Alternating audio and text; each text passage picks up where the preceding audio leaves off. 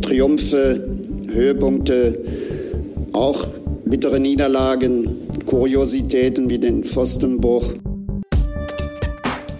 Hallo und herzlich willkommen zur neuen Folge Pfostenbruch. Wir haben bewusst ein paar Tage länger gewartet mit der Aufnahme nach dem Frankfurt-Spiel. Montagabend war ja Mitgliederversammlung in der Südkurve des Borussia Parks. Darüber werden wir gleich ausführlich sprechen. Natürlich gibt's aber auch noch vorab die kurze Analyse zum Spiel in Frankfurt und natürlich auch eine Vorschau auf die letzten sechs Spiele, die da noch anstehen. Ihr könnt den Pfostenbruch wie immer auf sämtlichen Podcast-Plattformen hören. Hinterlasst gerne fünf Sterne bei Apple, bei Spotify und sonst wo. Das würde uns sehr freuen. Und dann würde ich sagen, sagen, legen wir jetzt los. Ich bin Kevin, heute ist Jonas mal wieder am Start mit Eindrücken von der Mitgliederversammlung. Grüß dich, Jonas. Hi. Ja, ich freue mich mal wieder dabei sein zu dürfen. Und wir komplettieren die Dreierrunde mit Fabian. Es war eine wilde Tour in Frankfurt. Wie ist die Lage? Grüß dich.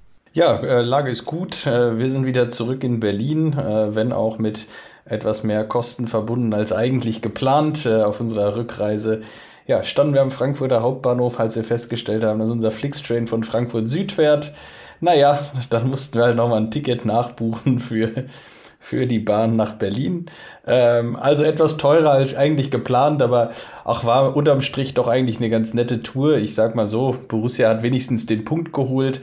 Ähm, ja, so, das erstmal der erste Eindruck von der Tour von uns. Ja, war im Prinzip eine insgesamt sehr komische Fahrt, also gerade mit dem i-Tüpfelchen da am Ende.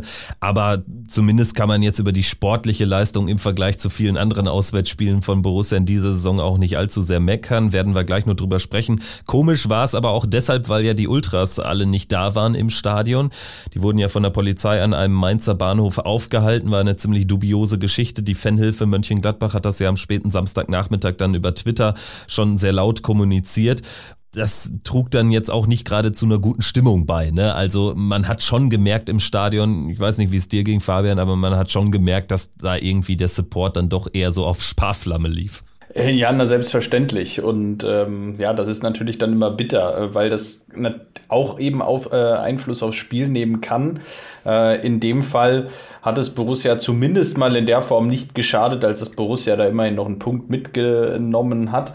Äh, nichtsdestotrotz hatte man natürlich über weite Strecken des Spiels äh, dem Support der, der Eintracht auch nicht viel entgegenzusetzen. Äh, was natürlich schade ist, wenn man da motiviert äh, samstags hinfährt.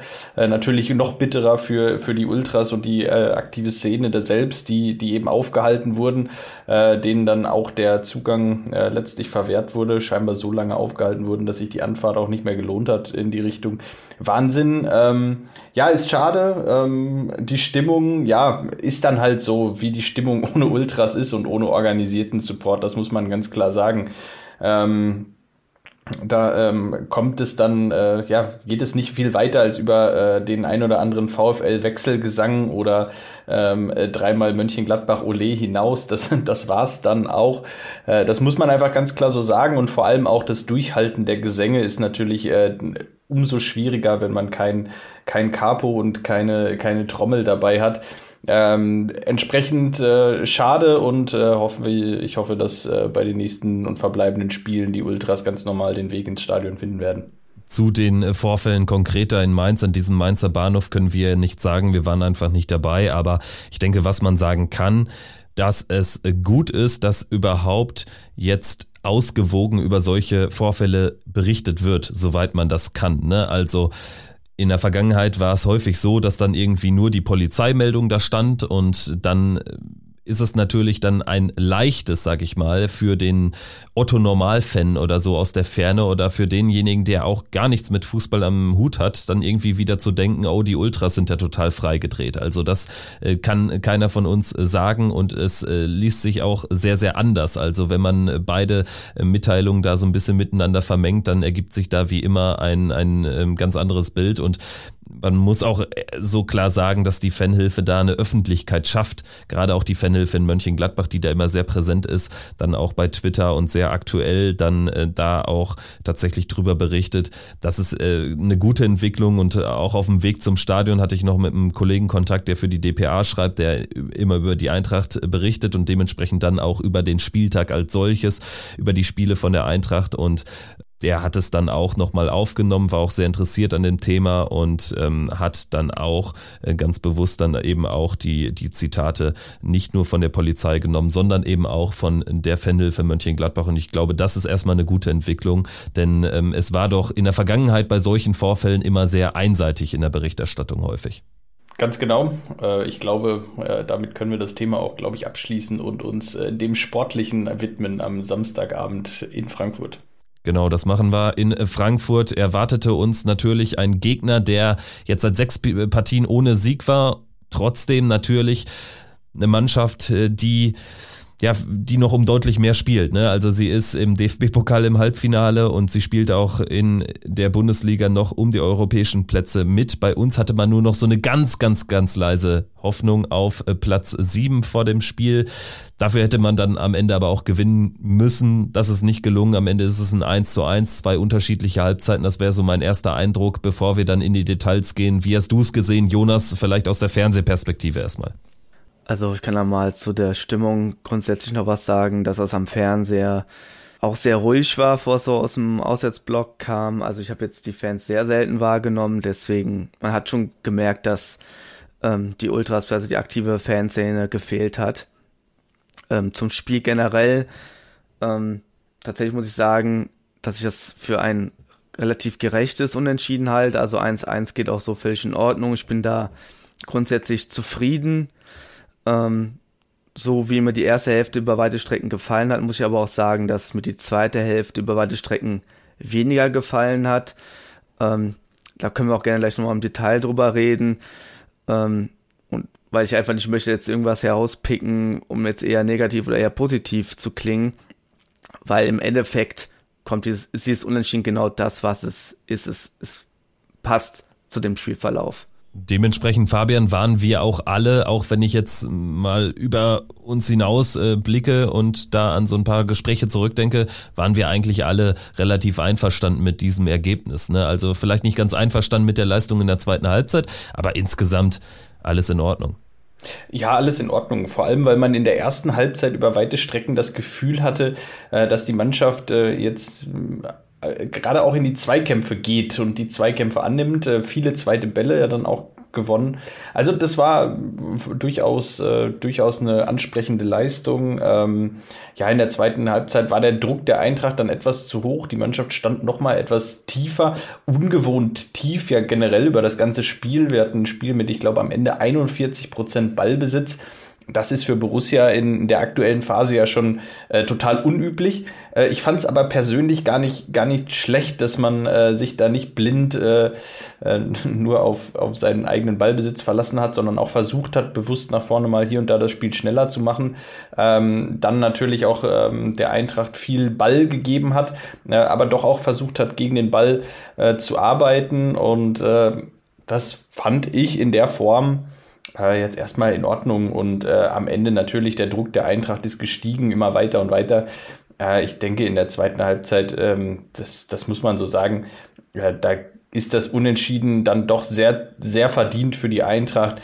Äh, da kann man aus Borussia-Sicht am Ende sogar fast sagen, ähm, da äh, haben wir auch ein klein wenig Glück, dass wir dann das Unentschieden mitnehmen und einen guten Jonas Omlin und dann ähm, ja, ja, fahren wir aber auch zufrieden nach Hause, würde ich sagen.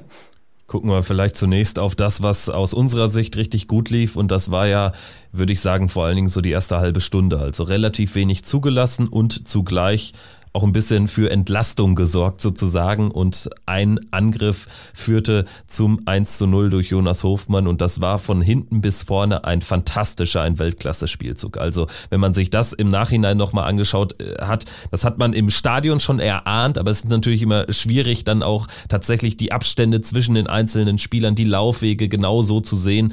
Also das war ja ein Gemälde, dieser Spielzug. Ne? Also das sehen wir nur leider viel zu selten. Am Ende auch dann von Tyram uneigennützig und gut rausgespielt auf Hofmann. Da hatten wir auch schon andere Situationen, wo dann so ein Pass überhaupt nicht kommt oder wo er den Abschluss selbst nimmt und dann am Torwart scheitert. Da passt da auch am Ende alles. Also das war ein fantastischer Spielzug von uns. Definitiv. Also ich habe das zunächst im Fernsehen eher, also ich habe das gar nicht so erst wahrgenommen. Ich habe gedacht, das ist so eine Art Konter gewesen, weil wir die Abwehrreihe, die letzte von, ähm, von Frankfurt, so stark ausgehebelt haben. Das sah halt so einfach aus. Nichtsdestotrotz war es natürlich super herausgespielt im äh, was vorher, ähm, ich glaube, der lange Ball, den auf Tyram kam, der abgelegt hat und dann, ich weiß nicht, wer dann nochmal zurückgespielt hat, auf jeden Fall hat Neuhaus dann äh, Tyram losgeschickt. Das ging so schnell, ähm, dass ich das gefühlt wie so ein Konter wahrgenommen habe, weil im Endeffekt haben wir das Pressing ja ausgehoben, der Frankfurter. Also es war ja wirklich genial gemacht. Ähm, Den Konter passt ja irgendwie, weil wir eine Gegenmaßnahme gefunden haben gegen das, was die Frankfurter gemacht haben, aber generell will ich mich eigentlich an dieser Wortklauberei eigentlich nicht beteiligen, die ich jetzt woanders wo auch schon gehört und mitbekommen habe. Im Endeffekt ist es einfach ein geiler Treffer gewesen, den ich gerne so öfters sehen wollen würde. Ja, und dementsprechend die äh, zu dem Zeitpunkt auch völlig verdiente 1 zu 0 Führung, die haben wir dann auch in die Halbzeit retten können. Es wurde dann so nämlich so in der zweiten Phase der, der ersten Halbzeit dann doch äh, so ein bisschen kribbeliger. Also ich erinnere mich an die eine Szene von Kolomyani, wo er dann auch ähm, an, an Omlin quasi zweimal scheitert, wo es äh, schon sehr, sehr eng war. In der zweiten Halbzeit wurde es dann aber fast schon Scheibenschießen, Fabian, das hast du eben schon angesprochen. Das war dann einfach viel zu wenig Entlastung. Also dementsprechend verwundert es auch am Ende keinen mehr oder hat keinen verwundert im Gästeblock, dass da zumindest noch das 1-1 fällt aus Frankfurter Sicht und dass wir zwar zum siebten Mal auswärts in dieser Saison in Führung gegangen sind, aber weiterhin da nur einen Sieg stehen haben. Das Einzige, was ich, was man nochmal anmerken kann, muss, wie auch immer, ähm, ist, Borussia hat in dem Spiel sehr, sehr wenig äh, Ballbesitz gehabt, untypisch wenig Ballbesitz mit 41 Prozent. Und wenn man auf die Statistiken schaut, äh, ist doch auffällig, dass Borussia aber doch fünf Kilometer weniger gelaufen ist als die Eintracht. Äh, ich meine, normalerweise spricht man ja immer davon, wenn man selbst den Ball hat, ähm, dann versucht man die andere Mannschaft laufen zu lassen. Äh, das ist auch immer die, ähm, das Narrativ, das ja auch äh, dann Borussia sehr, sehr gerne selbst bedient und sagt, na okay, wir versuchen den Gegner laufen zu lassen, ähm, auch müde zu spielen. Äh, und das ist ein bisschen merkwürdig, finde ich, wenn man da, wenn man da drauf schaut. Ähm, und da stellt man sich vielleicht die Frage, wo hat man diese fünf Kilometer eigentlich liegen lassen im Vergleich zur Eintracht? Äh, wo, wo ist Borussia diese fünf Kilometer weniger gelaufen? Ähm, wäre man eventuell in der zweiten Halbzeit ähm, ja, hätte man, hätte man das äh, noch aktiver verteidigen müssen, äh, etwas höher, ähm, sich nicht so eng hinten reindrängen lassen. Ähm, War es da die ja, fehlende Laufbereitschaft vielleicht, äh, ohne das jetzt beantworten zu wollen? An der Stelle sind das mit Sicherheit die Fragen, die man sich am Ende stellen muss. Ähm, die dann dazu geführt haben, dass die Eintracht da hoch verdient äh, am Ende auch das 1-1 macht. Ja, und das 1 zu 1 war ja längst überfällig. Zum Beispiel, wenn ich an diesen Pfostenschuss und dann den äh, von Omlin gehaltenen Nachschuss denke. Also bei dem Pfostenschuss wurde ja schon die Frankfurter Tormusik angespielt für einen Bruchteil einer Sekunde. Also das hat man sehr, sehr klar gehört da im Gästeblock und einmal mehr beeindruckend, wie schnell dieser Frankfurter DJ sein muss. Also schon zu schnell. Also er antizipiert quasi die Treffer. Ich frage mich das häufig, wenn ich auf Frankfurter Spiele im TV sehe. Also da kommt gefühlt die Tormusik, bevor das Tor fällt und jetzt sind wir einmal sogar Zeuge davon geworden. Ja, ganz genau. Ähm, äh, witziger Moment ist natürlich dann ein hervorragender Moment im Gästeblock, fühlt sich dann natürlich immer an wie ein eigener Treffer. Äh, ehrlicherweise ist natürlich ein Moment, den man dann sehr zelebriert, wenn äh, der Ball zum einen an den Pfosten geht, also wirklich knapp nicht rein und zum anderen dann schon die Torhymne läuft. Äh, ist das natürlich äh, im Gästeblock ein hervorragender Moment, den man dann auch gerne auskostet. Stichwort äh, zelebrieren eigenen Treffer, das haben wir dann einmal gemacht und zwar nach einer Ecke hat Tyram, glaube ich, war es, eingenetzt zum 2 zu 0. Das war ja 20 Sekunden bevor dann das 1 zu 1 durch Kolomyani fiel. Ich habe schon vernommen, dass das wohl gar nicht mehr so richtig thematisiert wurde und auch in den ganzen Highlight-Clips ist es kein Thema. Jonas, wie hast du es vom TV gesehen? War es so eine klare Geschichte? Es soll sich ja um ein Aufstützen von Benzebaini in der Torentstehung gehandelt haben ich muss tatsächlich sagen, im TV habe ich das gar nicht wahrgenommen. Also ich habe das Spiel, denke ich, schon konzentriert verfolgt, aber diese, ja, wieso es im Endeffekt abgepfiffen wurde, das wurde gar nicht genau aufgeklärt. Ähm, also das Tor fiel zwar, also Tyram hat ja dann getroffen, aber es wurde dann halt abgepfiffen, aber danach war auch jetzt nicht so, dass jetzt großartig, also zumindest habe ich das so wahrgenommen, dass der Schiedsrichter jetzt großartig da einen Diskussionsbedarf gesehen hätte. Ich meine aber, dass Hofmann, glaube ich, äh, vehement noch etwas gefordert hat. Das habe ich zumindest äh, über Umwege gehört, aber ähm, es, es ist schwer, das Ganze zu bewerten, wenn man so wenig dazu gesehen hat. Ähm, ja, ob das jetzt ein wirklicher Treffer ist oder nicht, kann ich beileibe überhaupt nicht sagen. Also ihr werdet es wahrscheinlich noch weniger sagen können, als, als aus, dem, aus der Stadionperspektive und ähm, dann in Highlight-Clips, wo es tatsächlich nicht vorkam. Ich hatte es bei Sky und bei ähm, Sportschau gesehen. Beide Male kam es halt nicht vor, diese Szene. Also von daher, ja, auch medial, glaube ich, findet es auch gar nicht statt. Also ich habe jetzt auf, im Nachhinein nochmal geguckt. Also im Endeffekt hat es keiner aufgegriffen. Ähm, außer, glaube ich, unser Trainer Farke hat es irgendwo, ich glaube, nach dem Spiel in der, zumindest in der Pressekonferenz oder in irgendeinem Interview nach dem Spiel gesagt. Daher weiß ich, dass es irgendwie ein Thema zu sein scheint, zumindest für unseren Trainer, aber darüber hinaus nichts, gar nichts. Ja, ein bisschen merkwürdig auf jeden Fall schon. Es wurde halt so richtig erstickt durch das 1 zu 1 im direkten Gegenzug, ne? Und dementsprechend, also ich hätte mir gewünscht, wenn Sven Jablonski einfach sagt, hier, ähm, 1 zu 1 zählt nicht, weil vorher 2-0 das war ein klares Tor. Das hätte ich gerne mitgenommen, aber es wäre auch nicht verdient gewesen, so ehrlich muss man dann auch sein. Danach war es dann auch mehr ein Sichern des Punktes. Es gab nochmal zumindest ein Bewegen nach vorne und wir hatten nochmal Jonas Hofmann in einer relativ aussichtsreichen Position, hat sich dann aber ja so ein bisschen fallen gelassen. Also für mich, das war ganz weit weg von dem Elfmeter-Pfiff, hat er sehr vehement den Elfmeter gefordert. Das war aber direkt auch vom Gästeblock und die, die Szene wurde dann auch noch vielfach in den Highlight-Clips gezeigt, war für mich auf jeden Fall nichts, so dass wir dann mit dem 1 zu 1 leben mussten. Ja, was bleibt am Ende? Irgendwie, ja, nicht Fisch, nicht Fleisch. Ne? Es hilft einem in der Tabelle nichts. Das habe ich schon vorher erwähnt, da hätte man gewinnen müssen. Und es hilft natürlich jetzt auch nicht, die desaströse Auswärtsbilanz irgendwie aufzubessern. Also weiterhin nur ein Sieg und es äh, stehen nur noch drei Auswärtsspiele an bei stabileren äh, Stuttgarter mittlerweile, bei kämpferisch starken Stuttgartern und in Dortmund und Leverkusen. Also ich sag mal so, es werden höchstens zwei am Ende der Saison. Ne? Ja, ja, das sind natürlich jetzt gerade äh, die drei Mannschaften, die gerade auch relativ formstark sind. Ich möchte Stuttgart jetzt noch nicht in, in äh, eine super großartige Formstärke sprechen, aber der Trainereffekt beim VfB hat auf jeden Fall gewirkt. Deshalb wird es kein leichtes Spiel. Äh, und Leverkusen, äh, Dortmund sind natürlich gerade Mannschaften, die, die ja, äh, da musst du halt auch erstmal gewinnen als Borussia. Äh, es wird nicht leicht, äh, noch einen zweiten Sieg einzufahren in dieser Saison auswärts. Ähm, aber, und das hat man, finde ich, nach dem Spiel auch im, im Gästeblock gemerkt, so, es war ja niemand damit unzufrieden, weil auch alle wussten, dass die Stunde geschlagen hat. Äh, für uns äh, ist jetzt spätestens mit diesem 1 zu 1 auch klar gewesen, es geht hier um gar nichts mehr. Also spätestens mit dem 1 zu 1 ist, glaube ich, auch der größte Pessimist davon überzeugt, dass wir nicht absteigen werden. Und ich glaube auch nach diesem 1 zu 1 ist auch der größte Optimist äh, mittlerweile, ähm, hat auch der größte Optimist resigniert und glaubt nicht mehr wirklich an den Einzug in die Conference League. Entsprechend geht es für uns jetzt nur noch um die Platzierung. Und ähm, naja, äh, genauso war die Stimmung und ich glaube, genauso ist auch mein Gefühl gerade so, ja, schauen wir mal, wie es dann weiterläuft. Ähm, ich, die Welt geht für mich nicht unter, wenn wir keinen zweiten Auswärtssieg in dieser Saison einfahren.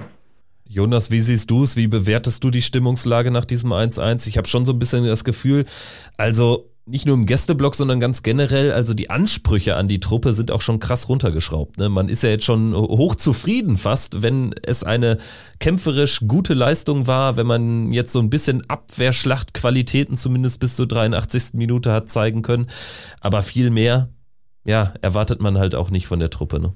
Ja, ich glaube, es ist, tut einem ganz gut, dass jetzt diese Akte Abstieg, die ja immer irgendwie da war, wo ich jetzt auch nicht dran geglaubt habe, dass wir da wirklich irgendwie runter in den Abstiegskampf rutschen, dass sie jetzt einfach mal beiseite gelegt werden kann und dass man so ein bisschen gelassener wird und weiß, dass diese Mannschaft ja in dieser Form ja noch ein paar Wochen so zusammen bestehen wird und dann eigentlich zumindest ich die Hoffnung habe, dass das Ganze dann hoffentlich zumindest in der nächsten Saison in eine bessere Richtung geht, als es jetzt in diesem Jahr war, ähm, mit den ganzen Auf und Abs.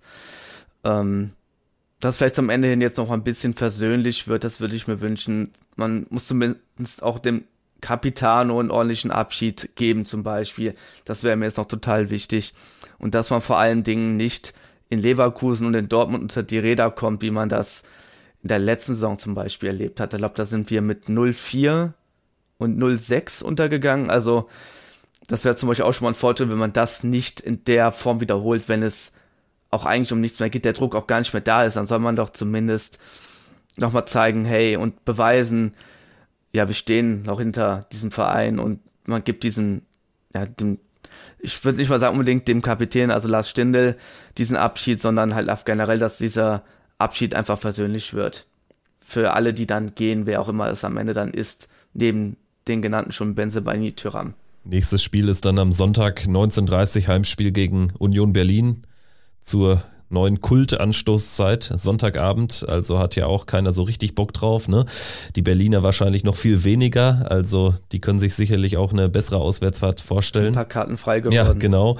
Und das, obwohl es ja für Union wirklich noch um den ganzen Grill geht, Stichwort Champions League Teilnahme, aber es läuft nicht mehr so alles in Butter, trotzdem schon eher ein Spiel, was Union liegt, als zu Hause gegen Bochum, oder wie siehst du es, Fabian?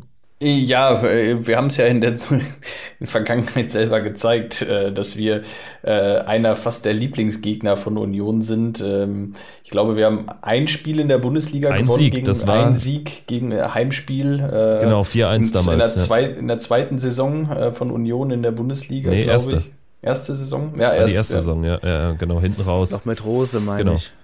Also, ähm, entsprechend äh, ist die Lage, naja, so wie sie halt ist, ne? Ähm, Borussia, ähm, ähm, Borussia gegen Union ist jetzt aus Borussia-Sicht nicht gerade das Spiel, äh, ähm, auf, das man, auf das man sich jetzt freut, äh, aus sportlicher Sicht.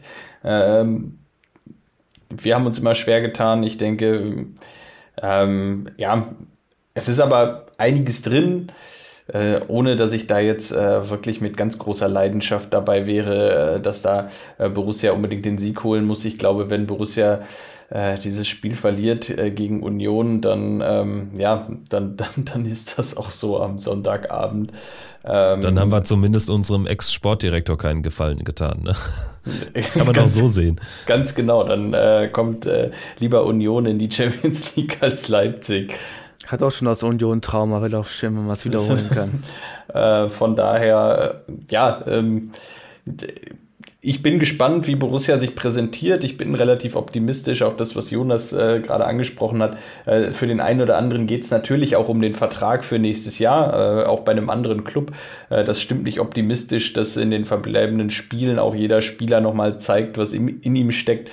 Ähm, ich wünsche mir einfach, dass die Mannschaft sich ordentlich präsentiert, äh, dass, dass Union da nicht haushoch bei im Borussia Park gewinnt, sondern dass die Mannschaft sich ordentlich präsentiert. Und dann bin ich eigentlich mit allem zufrieden was dabei rauskommt und sollte es am Ende nicht reichen, ja, dann auch hier geht die Welt für mich einfach nicht unter. Ja, das liegt natürlich daran, dass es irgendwie für uns um nichts mehr geht und trotzdem wäre ich dann auch schon enttäuscht, wenn die jetzt da irgendwie noch so echt viele Spiele verlieren, wenig gewinnen. Ne? Also es wäre schon fürs Gemüt auch mal gut zu wissen, wenn sie dann irgendwie mal einen Tabellendritten schlagen könnten. Ne? Und wenn du die Kader miteinander vergleichst, dann sehe ich halt immer noch nicht, warum wir, ähm, wie viele Punkte sind es auf Union?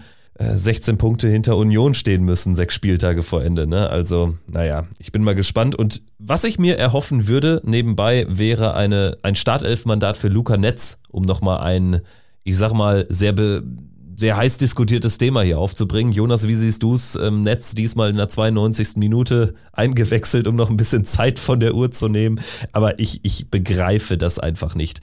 Also bei, bei ihm ist es für mich eine ganz, also bei Benze Baini, der eben vor Netz steht, ist es für mich noch eine ganz andere Kiste als bei Tyram. Wir haben einfach keinen anderen Stürmer. Also wer soll da dann sonst spielen für Tyram? Aber äh, Benze Baini, sorry, der gehört auf die Bank. Ich weiß, das klingt ein bisschen populistisch, manchmal ist das aber auch nicht falsch. Also ich kann schon mal so viel sagen, dass auf der Mitgliederversammlung das auch gefragt wurde. Ähm, ich kann mich jetzt nicht leider gerade gar nicht an die Antwort, aber es war auf jeden Fall diskutiert worden und es wurde auch an äh, Trainer und Sportdirektor gerichtet. Ähm, also die Antwort war im Endeffekt also verklausuliert, dass man jetzt in der Endphase der Saison, wo es um nichts mehr geht, ähm, dann doch noch mal schauen möchte, wer diesen Weg, den neuen Weg, der auch da präsentiert wurde, ähm, da kommen wir ja auch gleich noch mal zu, ähm, wer den halt noch mitgehen möchte. Das klang zumindest aus den Wirkungsworten danach, ähm, dass da etwas rotiert wird oder rotiert werden könnte. Ähm, beim Trainer hatte ich ja das Gefühl, dass er da gar nicht so wirklich Lust drauf hat. Ähm, aber am Ende des Tages werden wir es ja sehen was dabei rumkommt. Ich glaube einfach, dass, äh, dass da Daniel Farke auch eine gewisse Art von Garantie braucht, um das zu machen. Äh, eine gewisse Art von Jobgarantie.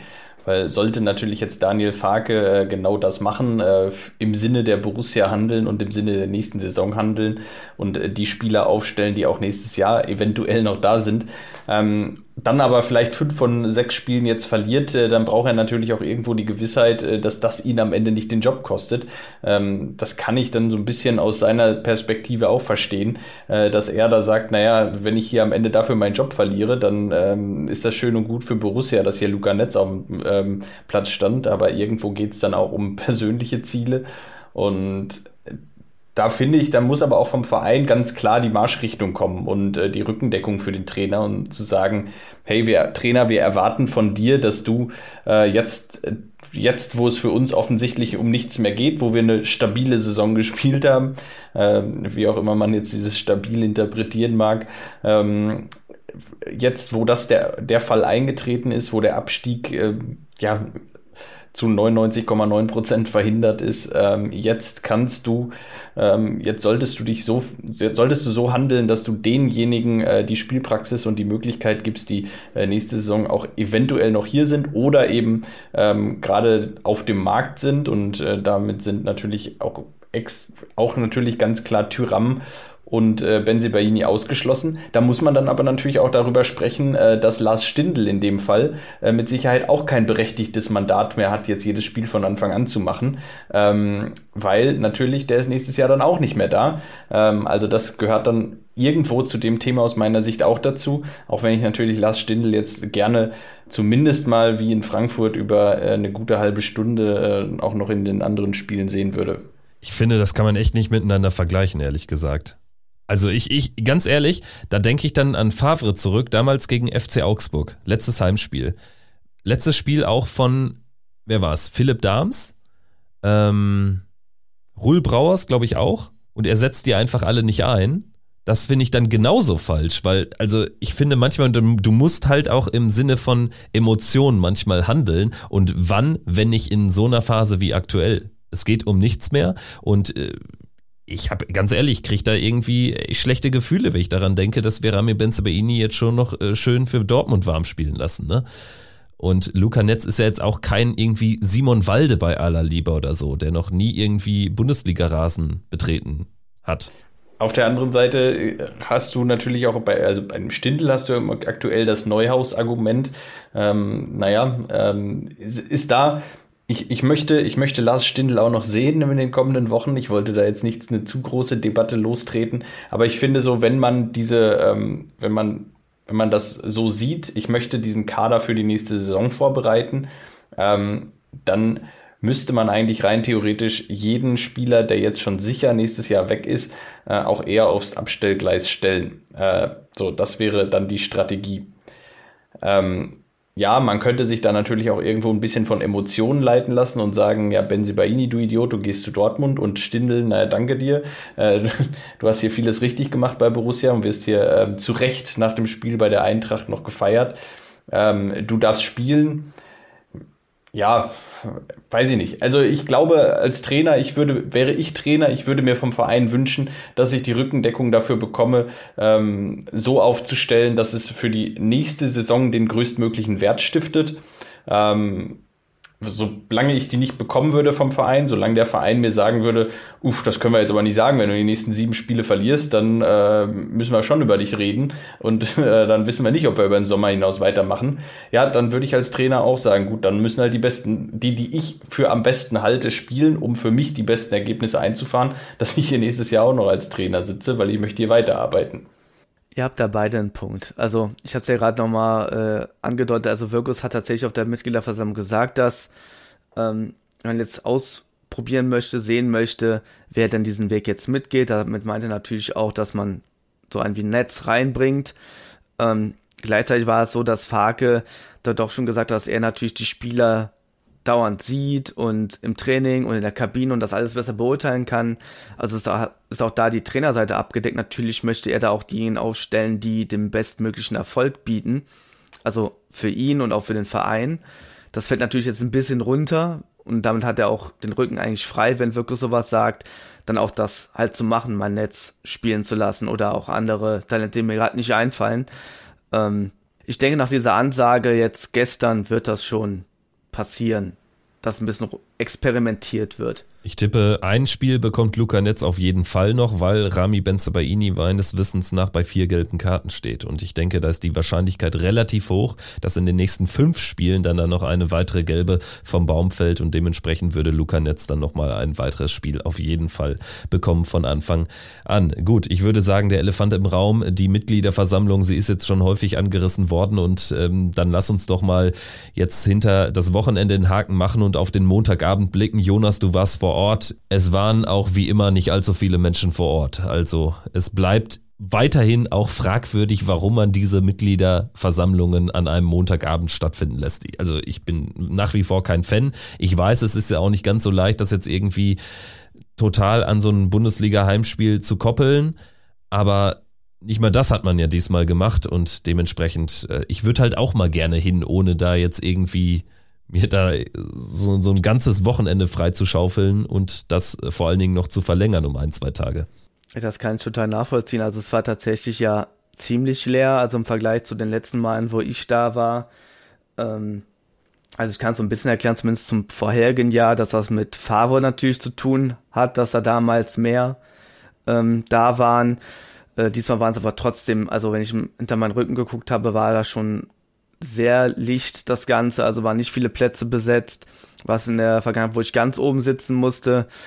Ähm, ja, die Stimmung, ja, wie war die Stimmung so? Ähm, ich würde sagen, so ein bisschen gemischt. Also ich hatte das Gefühl, ähm, dass auch da eine gewisse Gelassenheit da war. Ähm, also auch, es war aufgrund auf der ganzen tabellarischen Situation natürlich Abschiedskampf hat jetzt gar kein Thema, äh, war gar kein Thema mehr und so und so weiter. Nichtsdestotrotz äh, war natürlich Lob und Kritik da, also Lob tatsächlich Richtung Trainer, Richtung Verein. Es war aber auch relativ viel Kritik dabei und ich muss tatsächlich sagen, diejenigen, die da Kritik geäußert haben, die haben das schon in einem entsprechend ordentlichen Rahmen gemacht. Ähm, ich erinnere mich an einen Fan, der hat das sehr inbrünstig mit absoluter Emotionalität rübergebracht, sodass halt Farke dann auch meinte, äh, die sollten wir als Motivator in die Kabine stellen, weil er hat das wirklich, der hat halt die ganzen Fans in der, äh, die ganzen Mitglieder ähm, auf seine Seite gezogen, weil er das so dermaßen stark rübergebracht hat. So den ganzen Kritikpunkt, dass halt die Spieler halt immer alles geben sollen. Also dieses Gefühl, tatsächlich, dieses Gespiel von den Fans war da sehr gut rübergekommen.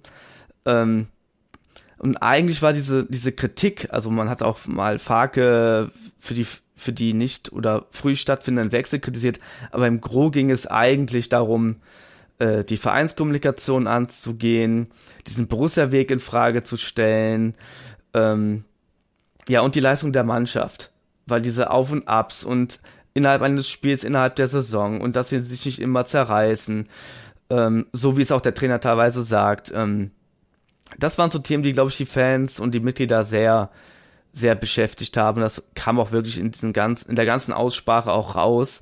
Neben den ganzen Quatschthemen, ähm, die ich ja so gar nicht behandeln möchte, die teilweise dann auf Twitter oder sonst wo ähm, ja sehr lange besprochen werden, obwohl es eigentlich gar keinen Sinn macht, sich da wirklich großartig mit zu beschäftigen. Es sind wirklich einzelne Beiträge, die auch da selber bei der Mitgliederversammlung auch nicht so angenommen wurden, ähm, sondern auch mit Pfiffen begleitet wurden zum Beispiel. Ähm, ja, was soll ich am Ende sagen? Also, ich denke, wir werden gleich nochmal so ein bisschen detailliert über einzelne Berichte reden. Ähm, ja, ich glaube, es kam schon ganz gut an äh, bei der Vereinsführung, was denn so ähm, von der bisherigen Saison gehalten wird. Und es ist tatsächlich auch so, dass es nicht so eine einhellige Meinung gibt, total positiv, auch keine einhellige, total negativ. Es ist totale ausgewogene Stimmungslage gewesen, das ist Kritik gewesen. Also ich bin ja schon mal froh, dass wir anders als im Vorjahr, da war ich gerade im Urlaub, das weiß ich noch, als da dann ähm, diese Favre-Bombe äh, geplatzt ist ähm, durch Roland Wirkus. Also ich bin ja schon mal froh, dass es sowas nicht gab. Also es war jetzt schon, so ist mein Eindruck, ähm, auch äh, dank des Live-Tickers zum Beispiel von der Rheinischen Post, eine Mitgliederversammlung ohne jetzt irgendwie die große Überraschung. Klar, jetzt kann man über einzelne Zahlen einzelne Finanzwerte etc. diskutieren, über einzelne Wortbeiträge in dieser Aussprache, aber würdest du das ähnlich sehen? Also die große Überraschung gab es jetzt nicht. Also das hätte auch jetzt jeden verwundert. Nein, also die große Überraschung gab es jetzt nicht. Ähm, man könnte vielleicht die 15 Millionen Euro Ausstiegsklausel oder nicht, das ist eine Kaufoption, Ausstiegsklausel, wie man das nennen möchte, äh, für Jordan Bayer, die wurde bestätigt, aber das war auch eigentlich ein offenes Geheimnis. Ähm, insofern, mich hat das nicht überrascht, ich glaube aber dem einen oder anderen vielleicht dann doch schon. Wenn man diesen Podcast ähm, nicht zuhört, dann ja. genau. Ähm, ja, ich glaube, das gedroppt wurde, dass man einen zentralen Stürmer sucht, aber das ist auch logisch gewesen. Also es wäre jetzt merkwürdig, wenn man das nicht machen würde.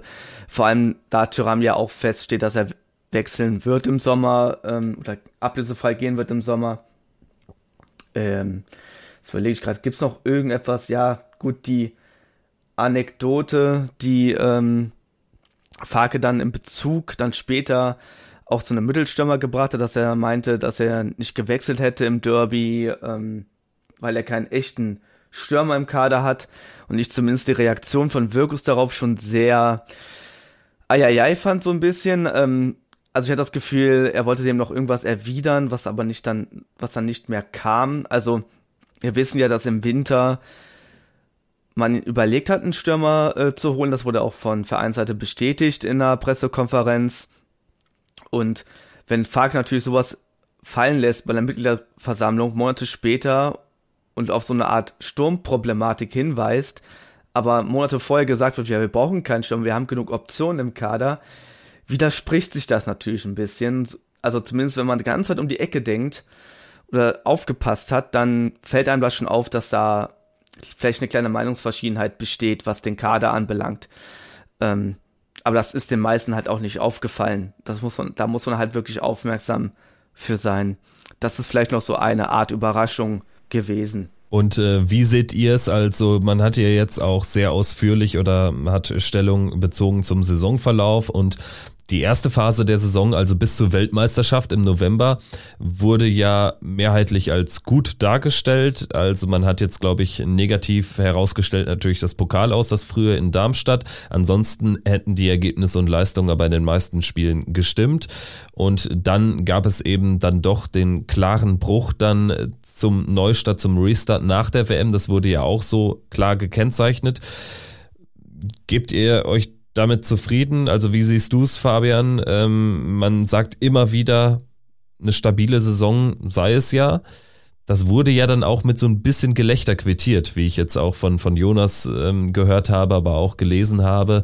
Und ich finde, da haben diejenigen, die es anders sehen, ja schon einen Punkt. Ich würde uns dazu zählen, oder? So richtig stabil kann man die Saison eigentlich nicht nennen, oder? Äh, ja, bei, bei den, ähm, ich sag mal, bei den äh, Ausrutschern, die wir da drin hatten. Äh, eine 0 zu 4 in Mainz, äh, fünf Gegentore in Bremen. Also ich sag mal, ähm, ich weiß nicht, da muss man schon wirklich stabil definieren. Also wenn Stabilität bedeutet, wir haben nichts mit, den, mit dem Abstiegskampf zu tun, äh, ist das für mich ein bisschen was anderes. Ähm, das bedeutet für mich eigentlich eher, äh, das wäre für mich eine tabellarisch stabile Saison für ein Team, das eigentlich äh, zu natürlichen Abstiegskandidaten zählt. Äh, dann gibt man das als Ziel heraus, eine stabile Saison zu spielen und dann eben äh, am Ende des Jahres nichts mit dem Abstiegskampf zu tun zu haben. Äh, hätte man das Ziel so formuliert, äh, dann würde ich sagen, das Ziel wurde erreicht, weil sechs Spieltage vor Schluss haben wir mit dem Abstiegskampf nichts zu tun. Ähm, ich glaube aber, man hat dieses, Bewu dieses Ziel bewusst vage gehalten. Und äh, da bin ich ehrlicherweise kein Fan von, weil jetzt kann man das äh, in alle Richtungen drehen und interpretieren ähm, und kann sich die Stabilität jetzt so dahin reden, wie man sie gerade gerne braucht. Und gerade braucht man die Stabilität und äh, das Erreichen des Saisonziels eben als, ähm, naja, wir haben nichts mit dem Abstiegskampf zu tun. Ähm, ich bin kein Fan. Ich hätte mir ähm, da doch gerne mehr ähm, messbare Ergebnisse gewünscht. Äh, ich hoffe zumindest, dass es die in der internen Kommunikation gab, bin aber ein bisschen skeptisch, ob man die intern wirklich so definiert hat, klarere Ziele äh, und ob man sich wirklich daran äh, misst jetzt auch, ob man diese Ziele erreicht hat oder nicht. Äh, ich bin da ehrlicherweise ein bisschen skeptisch und würde mir zumindest für die neue Saison äh, klarere Ziele und klarer messbare Ziele auch wünschen. Da muss ich etwas enttäuschen, weil tatsächlich ist das Thema Stabilität für die nächste Saison auch ausgerufen worden. Also, solange das tut, aber es ist tatsächlich so. Das wurde genauso gesagt. Ähm, also, ich, ich erinnere mich noch Stabilität in Leistung, Ergebnissen und in der Stimmung und im Verein. Das wolle man weiterhin anpeilen für die kommende Saison, ähm, die als Zwischenschritt in einen weiteren, längeren Umbruch äh, übergeht. und man hat, und das war mir auch relativ neu, aber vielleicht kann das von euch noch äh, mir bestätigen, man hat quasi gesagt, ähm, dass man das von Anfang an dieser Saison als Start in einen Umbruch bezeichnet hat.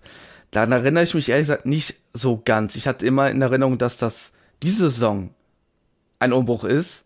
Aber jetzt reden wir davon, dass die nächste Saison ein Umbruch ist, den man jetzt als Zwischenschritt framed und dann die nächste Saison auch wahrscheinlich ein Umbruch sein wird, weil da auch wahrscheinlich wieder Verträge auslaufen werden. Also im Endeffekt läuft es wieder auf dasselbe hinaus wie diese Saison. So fühlt sich das so ein bisschen an.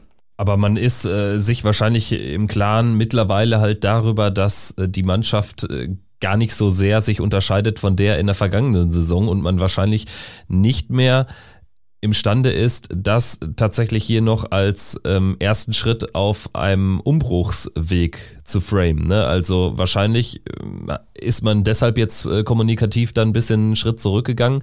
Ich finde, es schlägt halt alles in die gleiche Kerbe in das, was Fabian eben auch gesagt hat. Ne? Alles ist irgendwie so ein bisschen vage und natürlich, wenn ich keine klare Zielformulierung habe, dann kann ich natürlich irgendwie oder dann habe ich viel mehr Spielraum im Verlauf einer Saison dann auch Rückbezüge zu machen zu meinen ursprünglichen Zielsetzungen. Und man hat ja, glaube ich, auch nochmal angesprochen, was die Ziele für die aktuell laufenden, laufende Spielzeit gewesen sind. Stichwort Umbruch starten. Ja, so habe ich es eigentlich immer wahrgenommen. Ne? Jetzt ist man davon offenbar so ein bisschen zurückgetreten, wie auch du, äh, Jonas, gerade schon äh, dargelegt hast. Dann äh, Stichwort negative Stimmungslage drehen. Würde ich auch sagen, hm, jein, ne? Hat jetzt so bedingt geklappt. Stabile Saison spielen. Da sind wir wieder beim Thema, was ist Stabilität? Immer Definitionssache. Kann ich am Ende sagen, ja, haben wir gemacht. Kann ich auch sagen, nee, haben wir nicht geschafft, ne? Alles bleibt vage. Und der einzige Punkt, wo man Stand jetzt optimistisch sein kann, ist äh, Stichworte Gegentore reduzieren. Also da steht man bei 45 Gegentreffern im vergangenen Jahr nach 34 Spielen bei 61. Also da muss es mit dem Teufel zugehen. Wenngleich natürlich, äh, Fabian, du hast eben äh, Dortmund und Leverkusen oder Jonas, du warst es, Dortmund und Leverkusen angesprochen mit zehn Gegentoren im vergangenen Jahr. Also die du, die darfst dann dieses Mal in den, in den zwei Spielen nicht geben. Aber also es bleibt alles sehr vage. Und auch wenn ich jetzt wieder ähm, auf die Aussagen schaue hinsichtlich der nächsten Saison, ist es ähnlich.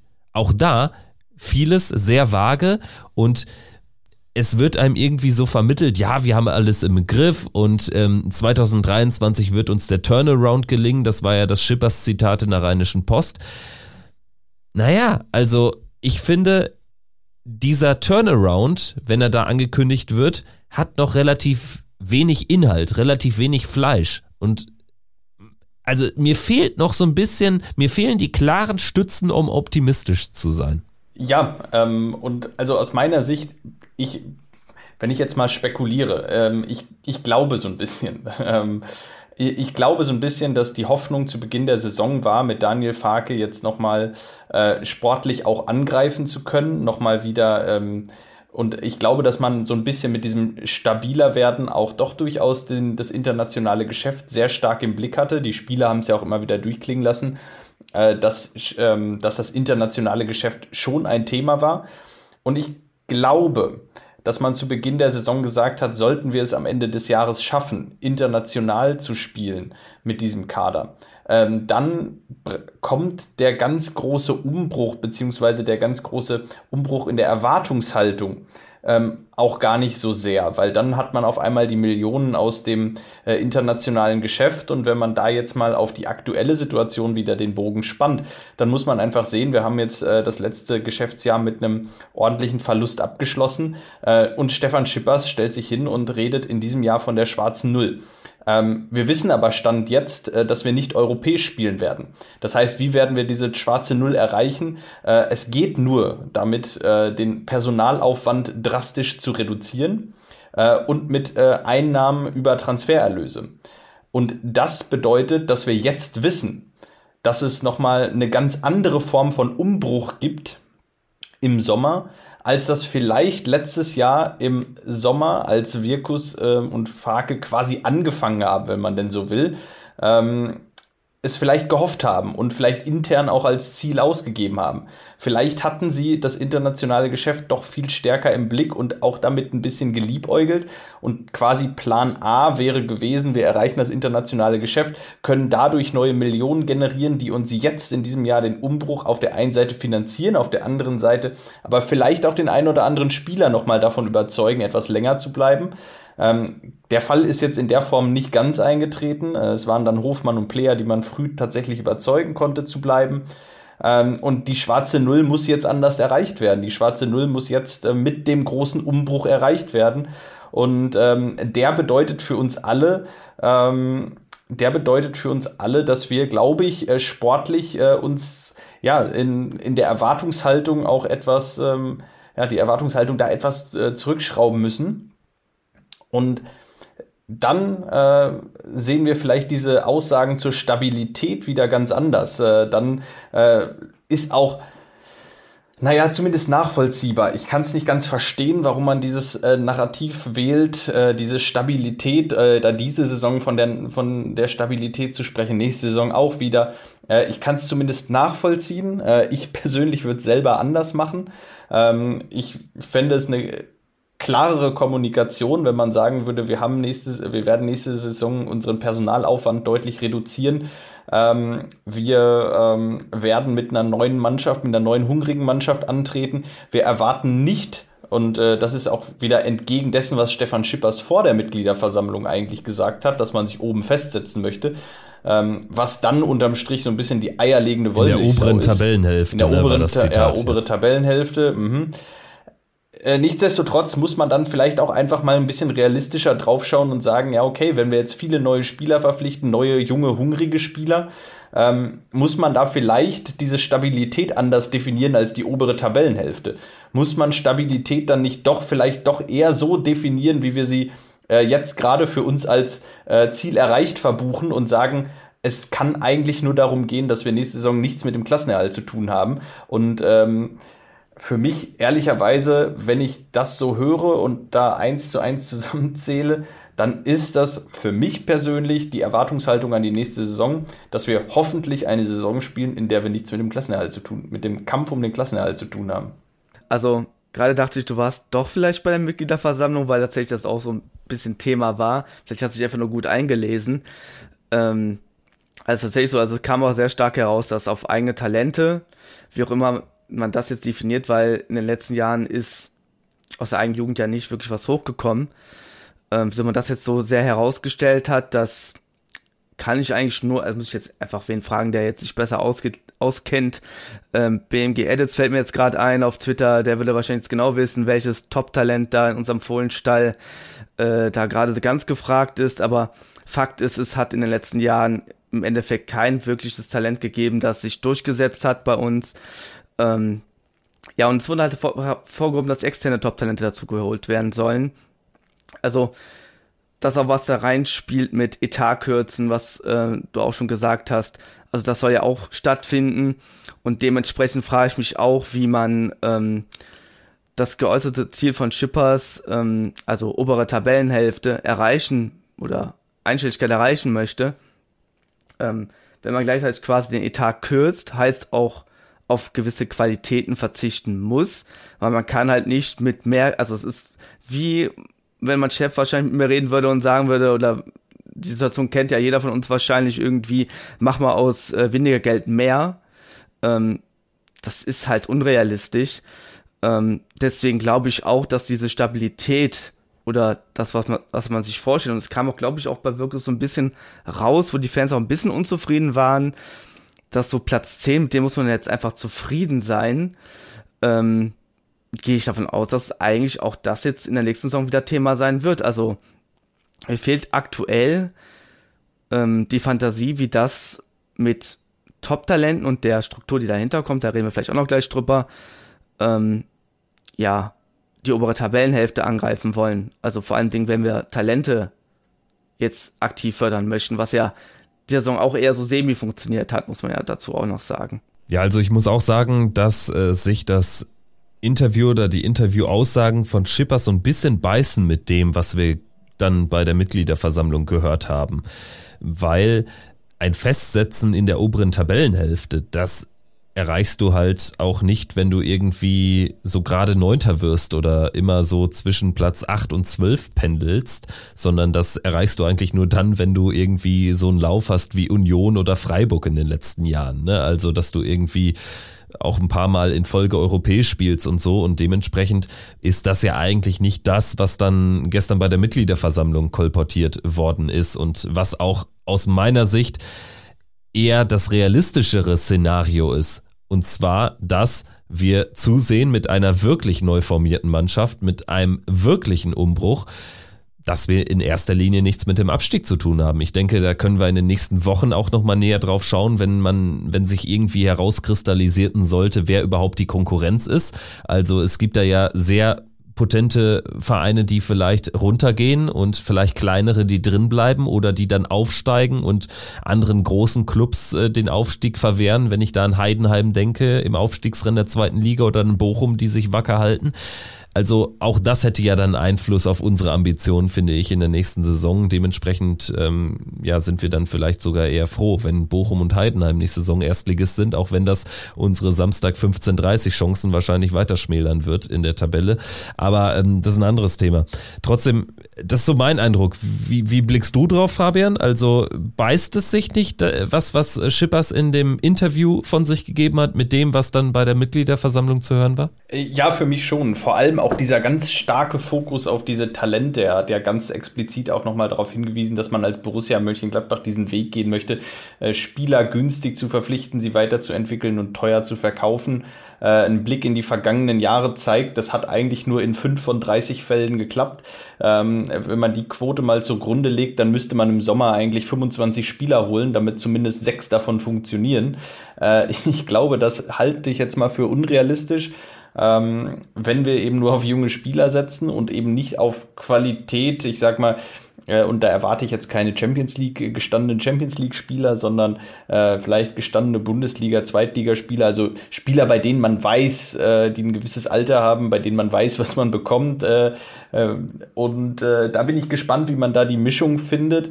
Aber grundsätzlich beißt es sich für mich auf jeden Fall, weil es ist am Ende, ähm, also das ist ein Szenario, mit dem man so in der Form eigentlich nicht planen kann. Also dieses ähm, den Personalaufwand re reduzieren, äh, auf junge Spieler setzen, auf Talente setzen, auf diesen Umbruch klar zu setzen und dann äh, die obere Tabellenhälfte anzugeben als Ziel.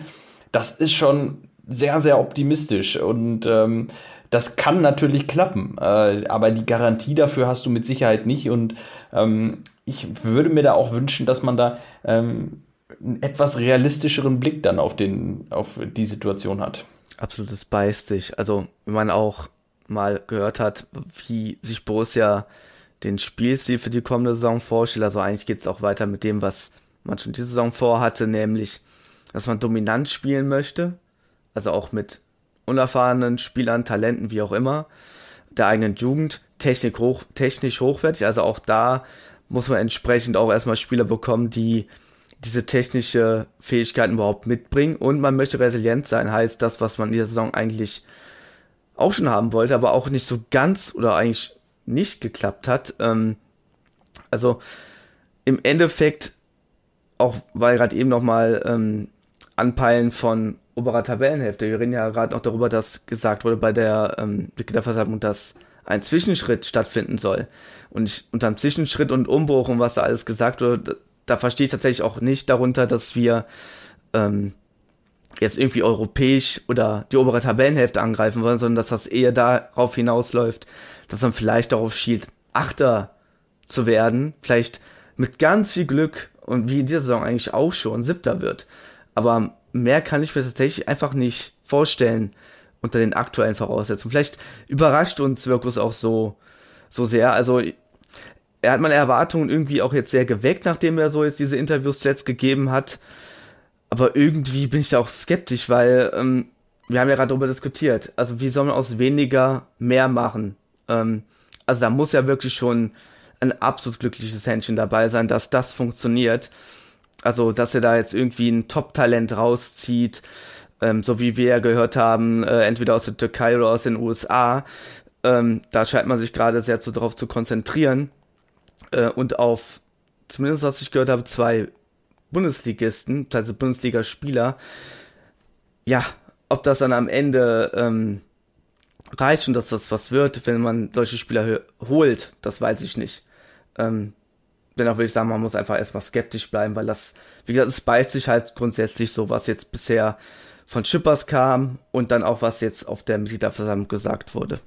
Also ich denke, dass wir skeptisch sind, das ist ja völlig normal. Und wer nicht skeptisch ist, also dahinter frage ich dann schon mal irgendwie, ob der, der Blick auf die Borussia in 2023 noch ganz nüchtern ist, weil man muss ja schon sagen, es, wir stehen vor dem größten und wichtigsten Umbruch Transfersommer seit mehr als zehn Jahren, würde ich mal behaupten, und sind dafür allerdings nicht ideal aufgestellt. Wir haben einen immer noch unerfahrenen Sportdirektor, dafür kann er nichts. Wir haben einen Trainer, der auch noch nicht allzu viele Stationen auf Profiniveau hinter sich hat. Und wir haben, und das war ja auch gestern Thema bei der Mitgliederversammlung in der Aussprache, wir haben ein überaltertes Präsidium und dementsprechend würde ich mal behaupten, sind die Voraussetzungen nicht die besten. Vielleicht äh, kannst du auch noch mal ein bisschen was zum Besten geben, Jonas. Das war ja gestern dann auch noch mal Thema. Wurde, äh, wurde das relativ schnell abgewürgt? Ich glaube, Rainer Bonhoff hatte ja dann das Wort ergriffen auf die Frage eines Fans, ob man da eine weitere Verjüngung anstrebt. Genau so war es. Aber tatsächlich, als die Frage gestellt wurde, gab es schon Applaus und man hat es auch als berechtigte Frage empfunden. Zumindest von den Personen, die ich um mich herum so wahrgenommen habe, die auch dann gesagt haben, ja, gute Frage, so das kann man mal stellen. Das wurde leider aber sehr, ja, es war schon humoristisch von Rainer Bonhoff abmoderiert, aber es war im Endeffekt keine wirklich zufriedenstellende Antwort. Also im Endeffekt hat er nur gesagt, dass es fällt der Name nicht ein vom neu eingestellten Präsidiums Stegemann, ne? Stegemann hat er ins Alter genannt, sein Alter hat er genannt und dann quasi nur gesagt, ja, man wird sich damit auseinandersetzen, so ungefähr. Aber mehr war es nicht. Also, es ist ja klar, dass es irgend, also es ist eigentlich überfällig, dass mal irgendwann mal was da passiert. Kann man eigentlich nicht mehr zu sagen. Also, wann jetzt das irgendwann passiert, das weiß ich nicht, aber es muss ja irgendwann mal ein Umbruch im Präsidium geschehen bei der Altersstruktur. Ja, eben drum, ne? Und das ist genau das, was ich meine. Und aber auch insgesamt, ich hätte ein besseres Gefühl, wenn wir mehr Erfahrung auf äh, der Sportdirektorposition hätten, in Form einer Doppelspitze zum Beispiel. Sowas hätte ich mir gewünscht, ne? Also, da scheint man aber auch komplett weg von zu sein von diesem Gedanken. Also man wird genau so mit der jetzigen Besetzung dann auch in die in den Transfersommer gehen und man kann wirklich nur hoffen, dass es stimmt, was auch Wirkus jetzt ähm, betont hat, was mir aber dann gefällt, dass da aber auch ein bisschen mehr Klarheit reinkommt in die Kommunikation und zwar äh, sind ja Zitate gefallen jetzt auch, äh, glaube ich, am Sky-Mikro vor dem Frankfurt-Spiel, dass äh, viele Spieler vor der Tür stehen und man die nur öffnen müsste sozusagen, dass Borussia Mönchengladbach immer noch eine gute und attraktive Adresse ist. Das ist für mich zumindest mal eine Kommunikation nach vorne. Das gefällt mir besser als das, was irgendwie da immer so hergeblabbert wird, dann auch in, in Pressekonferenzen. Das kann man ihm tatsächlich nicht vorwerfen. Also er hat schon ambitionierte Ziele, keine Frage. Die Frage ist halt, wie realistisch es ist, das umzusetzen. Und er hat auch klar in seinen Aussagen gebracht, ne, also wie du es gerade gesagt hast, mit den Spielern, die an der Tür stehen, man muss sie nur reinlassen. Also im Endeffekt weckt das ja gewisse Erwartungen. Man hofft ja natürlich, also wir alle hoffen, bei aller Kritik und Skepsis, natürlich hoffen wir, dass das funktioniert mit diesem Umbruch. Und wir halt geile Talente bekommen, mit denen wir hoffentlich dann über Jahre dann uns wieder dahin entwickeln, wo wir waren. Man muss es halt nur so ein bisschen gegenprüfen und gegenchecken. Und das ist eigentlich für mich auch die Pflicht. Für einen, ja, ich bin zwar jetzt kein Journalist, würde ich mich nicht bezeichnen, aber ich bin jemand, der natürlich jahrelang jetzt über Borussia so ein bisschen bisschen begleitet und berichtet, aber man muss halt doch schon irgendwie kritisch draufblicken und gewisse Dinge hinterfragen, wie jetzt zum Beispiel auch das, was ich gerade zum Stürmer meinte. Wenn man so ein bisschen um ein paar Ecken denkt, dann merkt man schon, dass da so ein paar Reibungspunkte auch intern sind und wenn man Aussagen von Spielern hört mit Europa als Ziel und dann wir reden äh, die sportliche von, von, äh, von Stabilität und so weiter. Also es gibt ja immer Themen, die man anpacken kann, die man diskutieren sollte und muss. Ähm, ja, und am Endeffekt ist auch das genau auf der ähm, Mitgliederversammlung auch rübergekommen. Nämlich Fans haben wirklich konstruktiv Kritik rübergebracht. Das war jetzt nicht nur so, dass jemand gesagt hat, das ist alles scheiße oder ähm, entlasst den Trainer, sondern es war wirklich einfach konstruktiv, so als wenn wir jetzt gestanden hätten und denen einfach mal erzählt, was wir jetzt gerade hier groß in knapp einer Stunde jetzt schon diskutiert haben. Ich finde es gut, dass du sagst, äh, dass du sagst, dass, äh, dass du das von Journalisten erwartet und von und erwartest und von Fans. Äh, ich würde sogar weitergehen. Ähm, wir haben gerade darüber gesprochen, dass Borussia ja sehr schmal aufgestellt ist in seiner Führungsstruktur und sehr, sehr wenige ähm, Führungspersönlichkeiten auch hat. Vor allem mit zwei dieser Führungspersönlichkeiten, die aktuell mit Hans Meyer und Rolf Königs, die sich doch auch sehr stark aus der Öffentlichkeit zurückhalten, von denen man sehr, sehr wenig mitbekommt.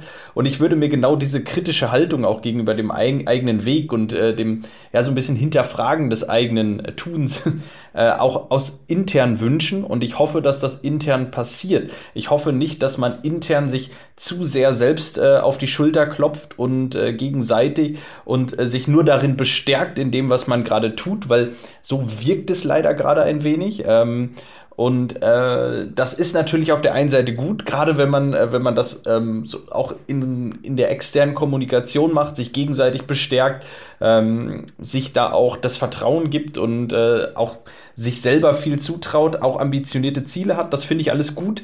Äh, ich hoffe nur, dass intern auch so ein bisschen anders geredet wird und dass intern da an der einen oder anderen Stelle äh, auch mal äh, die eine oder andere Selbstkritik fällt und eben nicht nur der nicht nur Schulterklopfer ohne Ende äh, und dieses ähm, ein, ja, ein Zusammensein von äh, wir machen das hier schon alles super und die können alle mal erzählen, was sie wollen, äh, weil ich glaube, das ist die falsche Haltung, das falsche Mindset und um an so eine Aufgabe heranzugehen.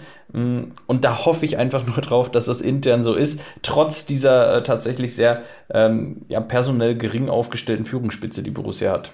Also ich setze meine, ich setze meine Hoffnung tatsächlich total in Fake also auch Grund dessen, was ich gerade meinte mit der Anekdote und dem Stürmer, der im Kader fehlt. Ähm, ich habe so das Gefühl, dass er schon jemand ist, der natürlich ein bisschen mehr extern natürlich ist, weil natürlich erst so also erst so eine kurze Zeit bei Borussia ist, dass er da natürlich gewisse Dinge kritisch anspricht und auch das kam ja auch so ein bisschen raus aus den ganzen Forderungen, die er in den letzten Wochen so getätigt hat mit Intensität und der ähm, mit der äh, Mentalität und so weiter. Und das äh, kam auch so ein bisschen in der äh, Präsentation von Wirkus vor, dass man Schnelligkeit, Wucht, Zweikampfstärke, was jetzt eher nicht so mit klassischen fußballerischen Qualitäten zusammen äh, zusammenbringen würde, auch das irgendwie dazukommen soll in diesen Kader.